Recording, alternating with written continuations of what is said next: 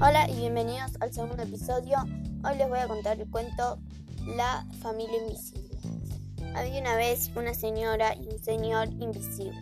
También una linda nena invisible. En suma, una familia. Vivían en Bolonia. Apenas llegaron al barrio, los vecinos tuvieron que acostumbrarse a algunas cosas que eran raras solo en apariencia.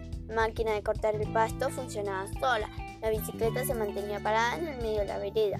Todo el mundo reconocía a los invisibles por el perfume, y por el perfume los saludaban en el barrio. La familia tenía siempre un rico olor a talco de azucenas. Cuando alguien olía venir las azucenas, saludaban hacia allí, sin ninguna duda. Buenas tardes, buenas tardes, respondían algunos de los invisibles, la mamá, el papá o la nena. Cuando llegó el mes de septiembre, florecieron las azucenas en los jardines. Entonces hubo algunos días de confusión. Sin querer, los vecinos dejaron de saludarlos o saludaban al aire creyendo que los invisibles estaban allí.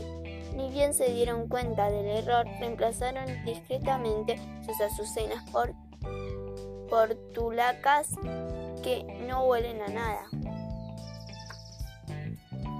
Pero en marzo los vecinos notaron algo diferente, un cierto aroma a humedad, a zorro, a zorrino joven, a pelea en día de estreno, a zoológico recién inaugurado.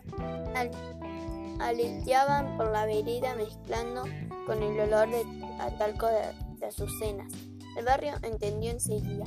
Se, se alegraron mucho y felicitaron sinceramente a la familia. El nuevo bebé invisible tomaba leche de una teta invisible, pero en todo lo demás era igual a los otros bebés.